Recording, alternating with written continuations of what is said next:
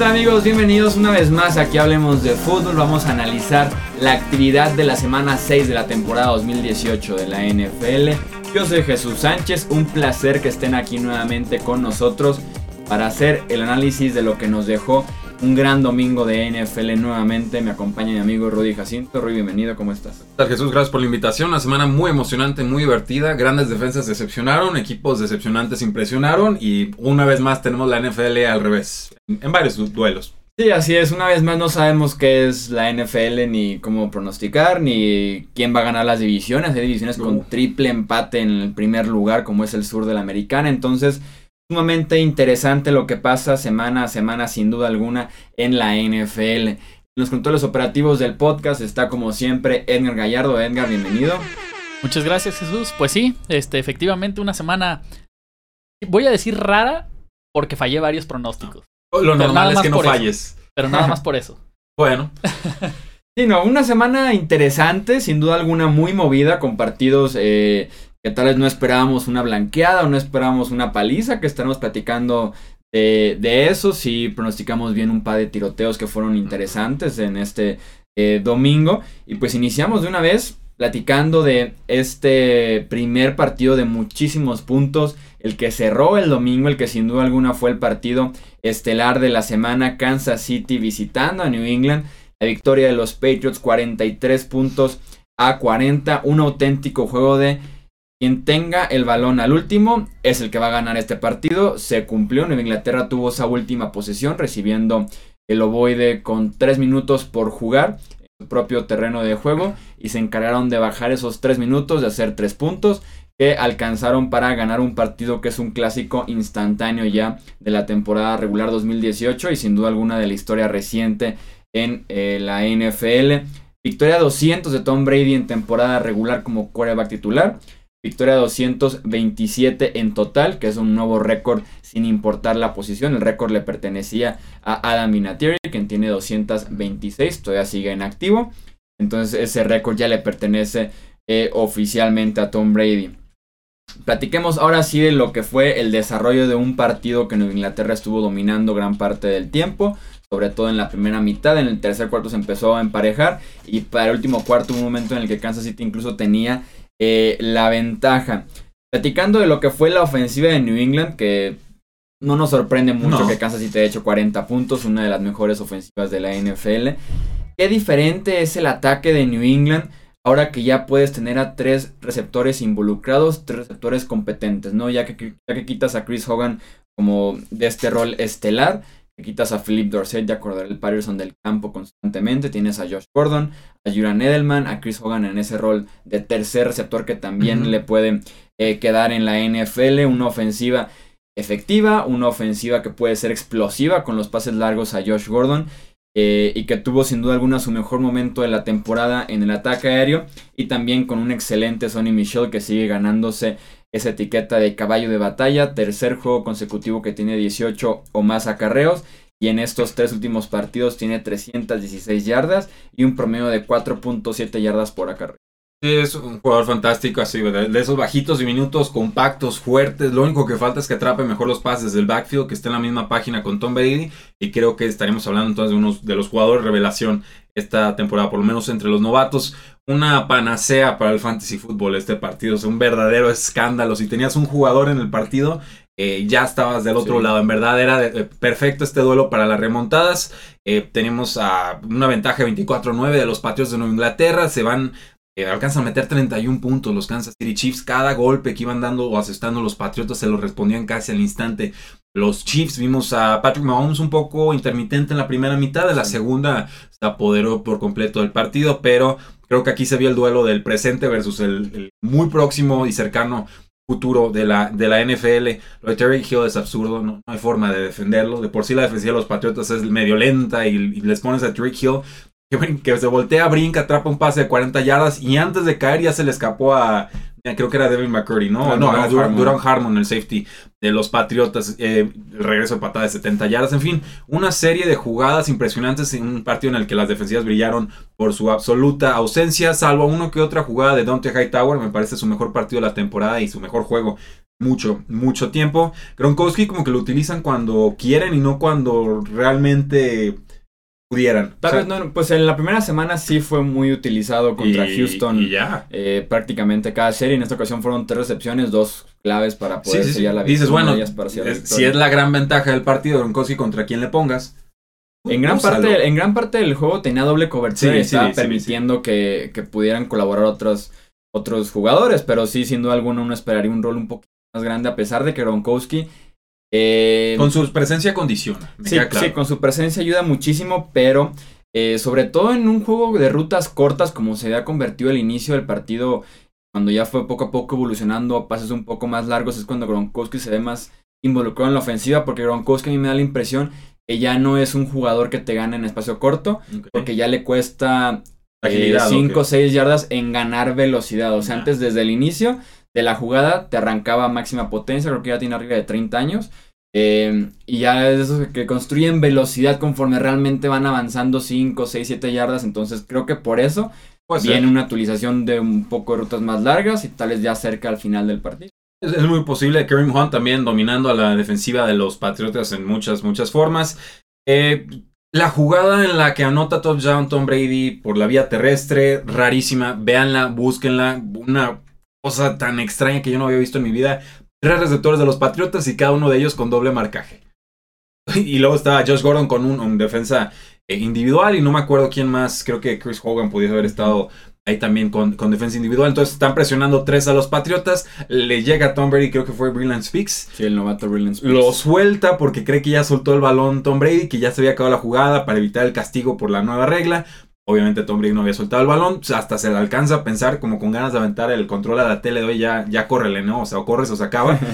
Y alcanza a meter el clavado entre dos defensores y encuentran, creo yo, el antídoto a la jugada tan innovadora que propusieron Kansas City Chiefs en esa zona tan apretada del campo. Entonces creo que esa es la jugada verdaderamente clave del partido. Era tercer y gol, ¿verdad? Era Además. tercer y gol, como era como tercer y cuatro, y alcanza entonces a Tom Brady a convertir. Eh, la, la chita Tom Brady, ya ven tan rápido que es el muchacho. Un duelazo, un clásico instantáneo. El anti-Jacksonville contra Tennessee Titans, lo creo. Estos equipos se sacan lo mejor de cada uno en cada uno de sus enfrentamientos. Las últimas tres veces que se han enfrentado, Kansas City le ha metido 40 o más puntos a los Patriotas. Me encantaría ver una reedición de este duelo en postemporada. Sí, así es. Yo, eh, para hablar un poquito de los Chiefs, creo que a pesar de la derrota se quedan muy bien parados. Me parece que ni siquiera vimos la mejor versión de los Chiefs. Ya estás hablando de un equipo que perdió apenas por tres puntos en la última jugada del partido de visitante. Y, como Y en un decía, estadio complicadísimo. sí, y- e insisto, no fue la mejor versión de los Chiefs, tan solo en la primera mitad. eh, fueron errores claves y muy puntuales. Conseguir tres goles de campo en tres visitas al territorio rival no era un buen negocio para los Chiefs que sí se estaban comiendo touchdowns eh, en contra.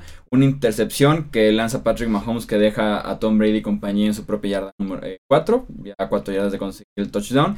Y una intercepción que hubieran sido por lo menos 3 puntos que lanza en triple cobertura justo Sí. antes de irse al medio Forzó, tiempo forzó. eh, que es interceptado, se quedan sin puntos, se van al medio tiempo todavía con eh, una desventaja bastante importante. Entonces, errores muy particulares de los Chiefs que si pueden corregir, quién sabe hubieran ganado este partido, incluso hubieran tenido eh, la ventaja durante buena parte de él y no solamente en la última serie ofensiva. Y hablando justamente de esta última serie ofensiva, interesante eh, como el approach, ¿no? la estrategia que tomaron en esta serie ofensiva de cinco jugadas totalmente claves, es una reversible Julian Edelman. Son dos saqueros de Sonny Michel que convierte un tercera y una sumamente importante que yo creo que si no convierte ese tercera y uno hubiera sido territorio de cuatro oportunidades. Tenías para, que. para Bill Belichick, eh, aunque fuera su propia yarda 30, ya lo hemos visto intentarla justamente en cuarta y muy corto en tu yarda 30 cuando el partido es prácticamente un tiroteo. Después eh, viene una buena recepción de James White, que consigue muchas yardas después de la recepción. Y tenemos ya finalmente la recepción de Rob Gronkowski que te pone en la yarda de Chiefs, listo para ganarlo con un gol Que tuvieron que haberlo dejado anotar para que se acabara el reloj y entonces Kansas City tuviera rango o tiempo de respuesta. Solo Sí. les quedaba un tiempo fuera. Obviamente el instinto del defensor es vámonos abajo. Había que dejarlo correr y ver si Gronkowski era lo suficientemente inteligente para tirarse en la yarda 1. Pero Sí, lo mejor hubiera sido dejarlo anotar. creo que sí. Creo que sí. Pasamos entonces a los siguientes partidos que vamos a analizar en este episodio. La victoria de los Steelers 28 puntos a 21 frente a los Cincinnati Bengals, este partido que se jugó en la casa de Cincinnati. Creo yo que es un partido que si bien se definió también como con 15 segundos por jugar, es un juego que en mi opinión no debía de estar así de cerrado. Creo que Pittsburgh eh, tenía los argumentos y tenía las cartas que no las quiso jugar para ganarlo desde el segundo o el tercer cuarto y por circunstancias también muy específicas fue que se cerró. Los Steelers tuvieron 481 yardas totales a diferencia de las 200 de los Bengals.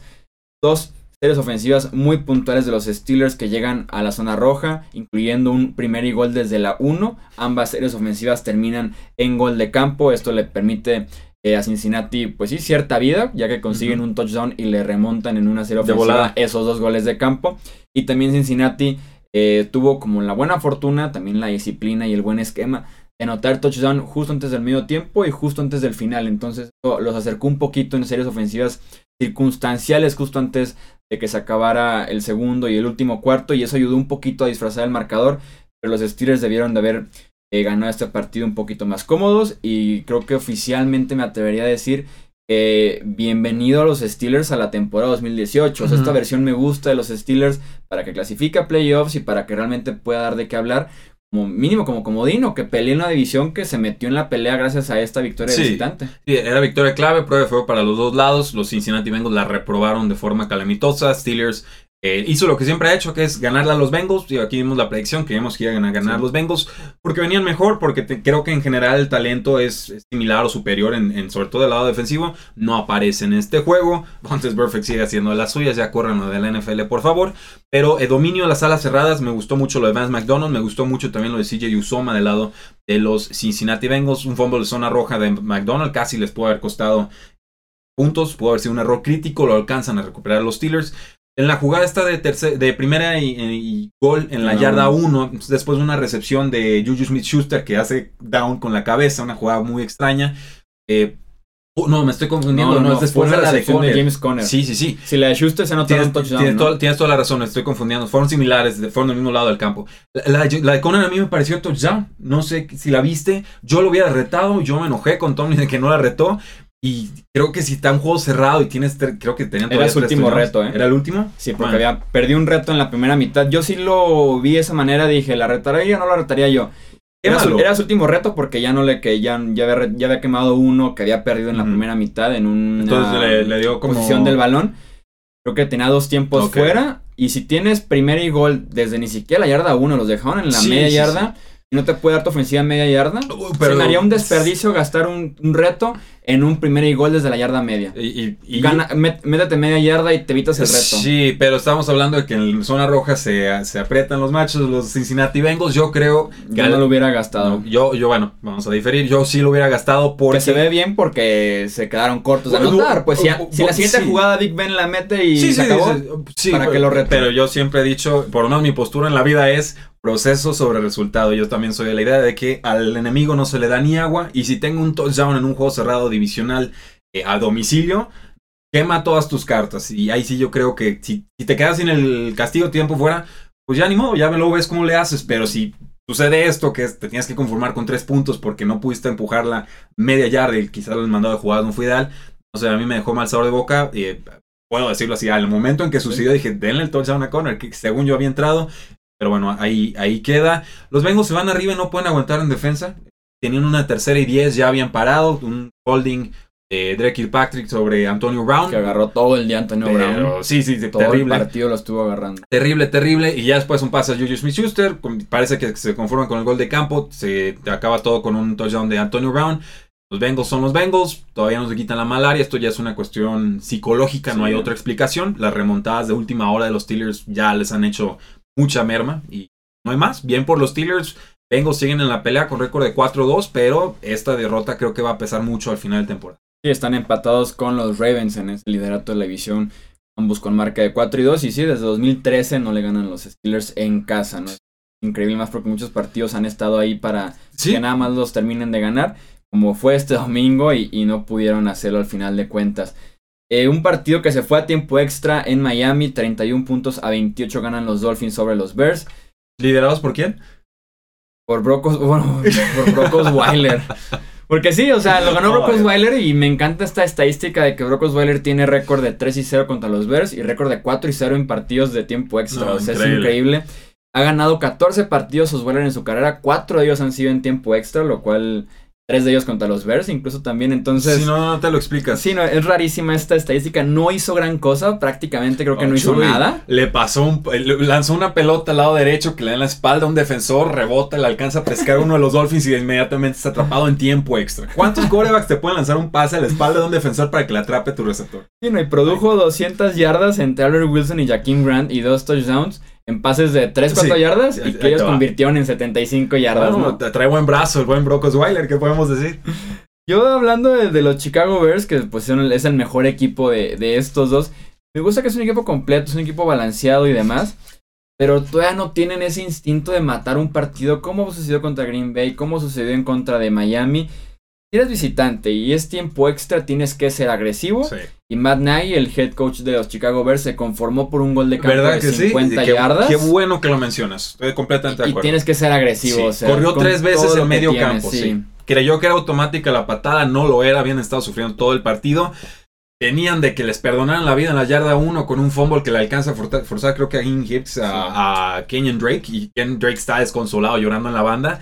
Y después empiezan a mover bien el balón por tierra. Dicen, bueno, pues seguimos corriendo, ya llegamos a buena zona. Falla por la derecha, que dejan campo corto a los Dolphins y terminan convirtiéndoles la patada. Entonces, un juego en el que Miami se va adelante primero, un 7-0 al, al medio tiempo. Creo que el calor fue factor. Creo que no viajaron bien los Chicago Bears. Creo que la ofensiva no le estaba dando tiempo de descanso a la defensiva y por ahí también llegaron las jugadas grandes al final. Hay que darle crédito a los Dolphins. Tienen una, una ofensiva muy explosiva, jugadores muy ágiles, muy rápidos, que en una jugada siempre son riesgo de touchdown. Resurgimiento de Frank Gore de un lado. Aparece otra vez Terry Cohen con una tarde de 120 yardas. Eh, van a estar alternando con Jordan Howard. Me hubiera gustado ver un poco más de Howard. Y sobre todo en esa eh, ataque de zona roja que termina siendo un fumble de, de Terry Cohen. Sí, Y que te sigue dando la sensación de que no está cómodo ni Matt Nagy con No. Un Howard ni el corredor con el head coach. O sea, yo, no, pareciera, no, no encajan. pareciera que no, pareciera que no. Eh, a mí es un jugador que me encanta, Jordan Howard. Sí. Terry Cohen también, pero para empujar en zona roja, creo que había mejores opciones. Creo que les termina Totalmente. costando. Lo de Trubisky, pues aparece en la segunda mitad, ¿no? Alan Robinson Sí. aparece, aparece Taylor Gabriel. Muy bien, Taylor Gabriel. Sí. Away en la poco banda. a poco Taylor Gabriel, el- Allen Robinson, Trey Burton, o sea, se Al- empiezan a ver bien las firmas de, sí, los, sí, de sí. los agentes libres de Chicago. Pero sí, Trubisky inició súper mal y en la segunda mitad fueron creo que tres series ofensivas Se seguidas de touchdown. Sí, sí, increíble. Ahí inició bien. Eh, para mí la historia del juego, más allá del calor, la visita y la el resultado increíble y todo, la línea ofensiva de los Dolphins la aguantó el increíble pass rush a los Osos de Chicago. No me lo explico, hay muchas lesiones, la línea defensiva es la más talentosa quizás de toda la NFL, no le llegaron a Brock Osweiler. Ahí Sí. perdieron el juego. Eso, eso sí, por fin alguien pudo apagar a Khalil Magno, que algo que nunca se había logrado, por lo menos en este 2018. Eh, pasamos a Dallas para platicar rápidamente este partido que fue una sorpresa sin duda alguna.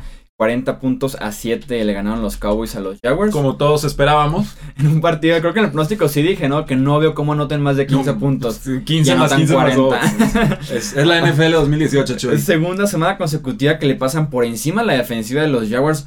Solamente en la primera mitad, la ofensiva de los Cowboys, 251 yardas, 17 primeros y 10, 24-0. No, no, Brutal lo de ¿Cómo empiezas? brutal lo de Dak No. Prescott corriendo y pasando el balón. Eh, ¿Cómo empiezas a analizar este juego? Dices, ok, Blake Bortles era el problema, ok. Permitieron 40 puntos, o sea, ya el- la defensa ya es problema. Y Llevan dos semanas, o sea, ya, ya no es solo Blake Bortles. Antes era fácil echarle el muerto al que hizo cinco intercepciones, como no se lo íbamos a echar. Aquí, bueno, Jalen Ramsey después de la rueda de prensa se quedó callado. O sea, un equipo logró callar a Jalen Ramsey. Magnifíquenlo, o sea, este hombre no se había callado desde pretemporada. Le estaba tirando hasta los jugadores de hockey diciendo que en seis meses podía jugar hockey al mismo nivel. Dallas lo cayó. Eso, eso es impresionante. Me quito el sombrero. Funcionó, funcionó Cole Beasley. Dejaron que Dak Prescott corriera. La línea ofensiva por primera vez en la temporada se vio dominante. Juegazo, juegazo a la línea ofensiva. de Connor. Williams, el novato, por fin se vio bien en esa posición de liniero interior. 24-0 en el tercer cuarto. O sea, lo de Blake Bortles fue un bombazo a Diddy Westbrook. 24-7 y se ponen a celebrar en grupo. Digo, eh, siempre Sí. me sabe mal cuando empiezan a celebrar con, con palizas en contra, pero ya está. Intercepción de Blake Bortles a triple cobertura cuando iban 27-7. Bueno, un, un pequeño intento de remontada, no, la decisión más tonta, bueno, hay muchos, en esta temporada liquida por completo el partido. No ha fallado el pateador de Dallas. Ha estado jugando bien. Eh, pues una semana más de vida para el head coach. No sé cómo lo hicieron, Sí. pero, pero que me da gusto. Está bien. Sí, no, qué raro. Y en parte qué difícil y qué raro ha sido pronosticar a los Cowboys este año, Sí. ¿no? Cuando menos esperas es cuando están sacando las victorias y cuando tal vez se ven como favoritos es cuando están eh, perdiendo los partidos. Y un comentario que me llamó la atención, le estaba eh, leyendo nota de ESPN sobre Rex Ryan, que trabaja justamente Sí. para ESPN, diciendo que en su opinión la defensiva de los Jaguars estaba sobrevalorada. Ahorita es fácil decirlo. No pasó mucho a argumentos, pero sí dijo, yo analizando lo que es la defensiva de los Jaguars, me hace una unidad sobrevalorada y viniendo de, de Rex Ryan, uno, Pues sí una sabe. mente respetadísima en el tema defensivo con lo que hizo con los Ravens y con los Jets, entonces ¿Puedo- puedo- por lo menos en los números las últimas dos semanas han sido puede- muy traicionados. Sí, puede, puede ser, Chuy. Te voy a decir por qué. Porque es una defensiva predecible. O sea, sabes a lo que va a jugar. Te van a jugar tres profundos y... Pero también el año pasado lo hacían, pero hacían muy bien. Pero pues ya los vimos un año más y es un esquema que hemos visto con Atlanta y sobre todo un esquema que ya llevamos viendo seis años por lo menos con lo que eran los, la, la antigua defensiva de los Seattle Seahawks. Entonces, Yo como lo veo, esa semana por lo menos creo que sí se perdió en las trincheras ese partido. horrible. Sí. Y sí, por lo menos contra los Chiefs creo que sí estaban presionando, pero permitieron que Patrick Mahomes se le saliera constantemente de la bolsa y eso también pasó a perjudicar los gachos. Entonces, sí, sí una defensiva que se, que se ha caído bastante en las últimas dos semanas y que veremos si puede, eh, la próxima semana, a ver qué tanto te puede ofrecer en esa semana número 3. Y ahora, ojo, no fue la única defensiva fuerte que de nuestra semana, ¿eh? Incluso, vamos a hablarlo, pero incluso la de los vikingos de Minnesota no fue gran cosa. Sí, también quedó, quedó a deber en Así ese, es. en ese sentido. Échale. Como en los comentarios, perdón, como, como en Hablemos de Fútbol, leemos los comentarios, A veces. realmente nos importa bastante lo que nos dicen, les tratamos de responder a todos. Nos pidieron bastante que habláramos de todos los partidos, a lo que contestamos en cada uno de esos comentarios que por la longitud del podcast, que no queríamos que quedara de tres horas este podcast, no podíamos ahondar profundamente en cada uno de los partidos, pero se nos ocurrió la magnífica idea de elegir algunos de los partidos, perdón, no, elegir todos los partidos, Sí. dividirlos entre, entre los dos y repasar en unos 20, 30 segundos por lo menos lo más importante de todos los partidos para que realmente estemos platicando de cada juego de la semana, iniciando en esta jornada número 6, de verdad, los leemos, los escuchamos y cumplimos con lo que nos están pidiendo. Y de hecho, también, este, pues escríbanos en los comentarios qué les parece esto, esta mecánica. Para Sí. ver, para ver este, si, si están de acuerdo o no están de acuerdo, o qué también, qué también les parece. Nos adaptamos, Este ustedes digan qué falta, Sí. qué sobra y lo en serio, vamos a tratar de darle gusto a todos. Como Vamos. dice, como dice Jesús, si algo nos importa es su opinión. Sí, claro. Y de verdad contestamos los comentarios y ustedes pues son los mejores testigos para eh, esto. Empezamos entonces para platicar rápidamente el partido entre Chargers y Browns, 38 puntos a 14. Cleveland pierde el invicto en Cleveland, por lo raro que suene esto. Además es la primera paliza que le dan a los Browns este año, ¿eh? Puros derrotas y puros empates y victorias muy cerradas, 38-14. Melvin Gordon es uno de los tres corredores más encendidos en la NFL actualmente, junto a Ujú. Zeke y Gurley. Y su compañero de baile, Austin Eckler, no también sé si está hecho fuego. 132 yardas, 3 touchdowns por tierra. La defensa de los Browns no detiene a nadie por tierra, a pesar de que en números, por lo menos en puntos, se ven bien. Por tierra tienen constantes problemas. Clave para mí, eh, en el segundo cuarto se lesiona Baker Mayfield el tobillo porque pisa una de las cadenas que está afuera ya en la lateral. Eh, va corriendo hacia afuera, lo empujan, pisa la cadena que estaba en el suelo porque ya venían hacia ellos todos, la tiraron al suelo, la pisó. Nunca estuvo bien del tobillo Baker Mayfield, estuvo todo el tiempo rengueando y por eso nunca hubo oportunidad de remontar. Sí, es una hiperextensión, parece como que se le hace un poco para Sí. atrás y ya no tuvo la movilidad y de por sí ya están más o menos fuera de, de la dinámica del partido. Los Sí. Chargers llegaron con todo a atacar y no hubo mayor respuesta. Muy mal Callaway y Jarvis Landry les lanzaron 15 targets y tuvieron 20 yardas, si no olvido la estadística, entonces no había forma. Vamos con el siguiente. ¿Cuál de todos? El que. Buffalo Houston. Buffalo, Buffalo, Houston. Oh. Dios mío. Houston tuvo que haber perdido este partido. Buffalo estaba más o menos aguantando el resultado hasta que se lastima Josh Allen y termina entrando Nathan Peterman. Y cómo no, cuando necesitaba la remontada más importante, es interceptado para Pick Six. Y después llega la siguiente ofensiva y dice, bueno, ahora sí la voy a hacer bien. Nuevamente es interceptado. Entonces yo, yo no sé a qué juega Nathan Peterman. Yo creo que se, se equivocó de trabajo. Creo que ya se va dando cuenta, apeló a Dios y a toda la gracia de- divina de, de- de que el fútbol americano no lo iba a definir como persona y yo le doy las gracias de que lo vea de esa forma, porque si se definiera por el fútbol americano, quizás ya, ya no habría Nathan Peterman en, este plano existencial. Qué bueno que eh, tiene otras aficiones el caballero. Houston pudo haber perdido este partido, pérdidas de, balón importantes en, zona roja sobre todo, pero sacan adelante este, el juego, los únicos que ganan en la FC Sur y de repente de estar 0 y 3, 3 y 3 y de lleno en la pelea divisional. Y la defensiva de Houston es real, lesionó a Josh Allen y lo interceptó dos veces a Nathan en, en una jugada de sándwich, ¿eh? lo hicieron sándwich al pobre. 20-13 ganó Houston ese partido ante Buffalo. Eh, Indianapolis perdió 34 puntos a 42 frente a los Jets de Nueva York. El mejor partido de Sam Darnold. 7 diferentes receptores. Apenas 6 pases incompletos de Darnold en este encuentro. Muy buen juego de Terrell Pryor. Muy buen juego de Jermaine Kears que no pudieron detenerlos a esa pareja en todo el día. La secundaria de los Colts era constantemente ponerse a 14 puntos de desventaja. Viene Andrew con, con todo su talento a acercar a los Colts. Eh, en este encuentro perdió, por si era poco no contar con T.Y. Hilton y con Jack Doyle, perdió a Ryan Grant, perdió a Marcus Johnson. Eh, por más que quiera hacer mucho, es muy poco lo que tiene alrededor, muy lastimado a los Colts. Entonces perdieron ese eh, partido. Muchos goles de campo de los Jets, 7 de 7, casi rompe récord de la NFL. Minnesota derrotó 27 a 17 a Arizona, un partido que se le estaba empezando a envenenar, una entrega de balón temprano a los vikingos de Minnesota, que es como normalmente han ido perdiendo juegos inesperados en la temporada. Aaron Thielen vuelve a tener más de 100 yardas en un partido, sexta vez que lo hace. Nadie lo ha logrado desde que se habían fusionado las dos eh, conferencias en 1970, desde la era del Super Bowl. El juego terrestre de los vikingos estuvo complicado, no hubo Darwin Cook, Latavius Murray queda claro que eh, pues no había podido hacer mucho en la temporada, termina con 155 yardas eh, terrestres, que es un récord para su eh, carrera. Lo de Kirk Cousins sigue explosivo. Stephon Diggs ya es receptor número 2 del equipo, pero sigue brillando. Y pues el novato Kirk Cousins, eh, perdón, este Christian Kirk fue el líder del equipo. Pero Josh Rosen lanza para 240 yardas sin touchdown. Entonces le faltó fuego, le faltó algo de consistencia en defensiva. Una victoria lógica que no se empezó a definir como hasta el tercer. Sí, sí, como una química Christian Kirk y Josh Rosen, que es el futuro de Arizona, tanto de coreback como de receptor. Seattle venció 27 puntos a 3 a Oakland, el primero de tres partidos que van a hacer en Wembley, en Londres. Son tres fines de semana seguidos. Eh, los Seahawks han ganado tres de sus últimos cuatro eh, partidos. Otra vez fueron series ofensivas largas y dominantes de los Seahawks, corriendo nuevamente para más de 100 yardas entre todo su grupo de eh, running backs, que es sumamente valioso para que Seattle pueda esconder un poquito esa línea ofensiva. Mari Cooper salió por conmoción entre los rumores de que podría ser cambiado en las próximas semanas o que por lo menos existe un interés de Oakland de mover a Cooper. Derek Carr capturado seis veces, salió hasta lastimado del brazo izquierdo, apenas 142 yardas por aire. Lamentable lo de Oakland, si de por sí es muy largo ese trayecto de Londres-Oakland, no me imagino lo largo que se sintió ahora que regresaron con la derrota. Tanto que destacar de ese juego, Derek Carr terminó llorando después de la quinta captura, verdaderamente está sufriendo el encuentro, una han convertido en Blaine Gabbert, Chuy. John Gruden convirtió a Derek Carr en Blaine Gabbert, ¿no? Tiene perdón de Dios. Y mandó al equipo a, los, a Londres en jueves. si viajas, si vas a competir al otro lado del mundo, mándalos desde el lunes, por favor.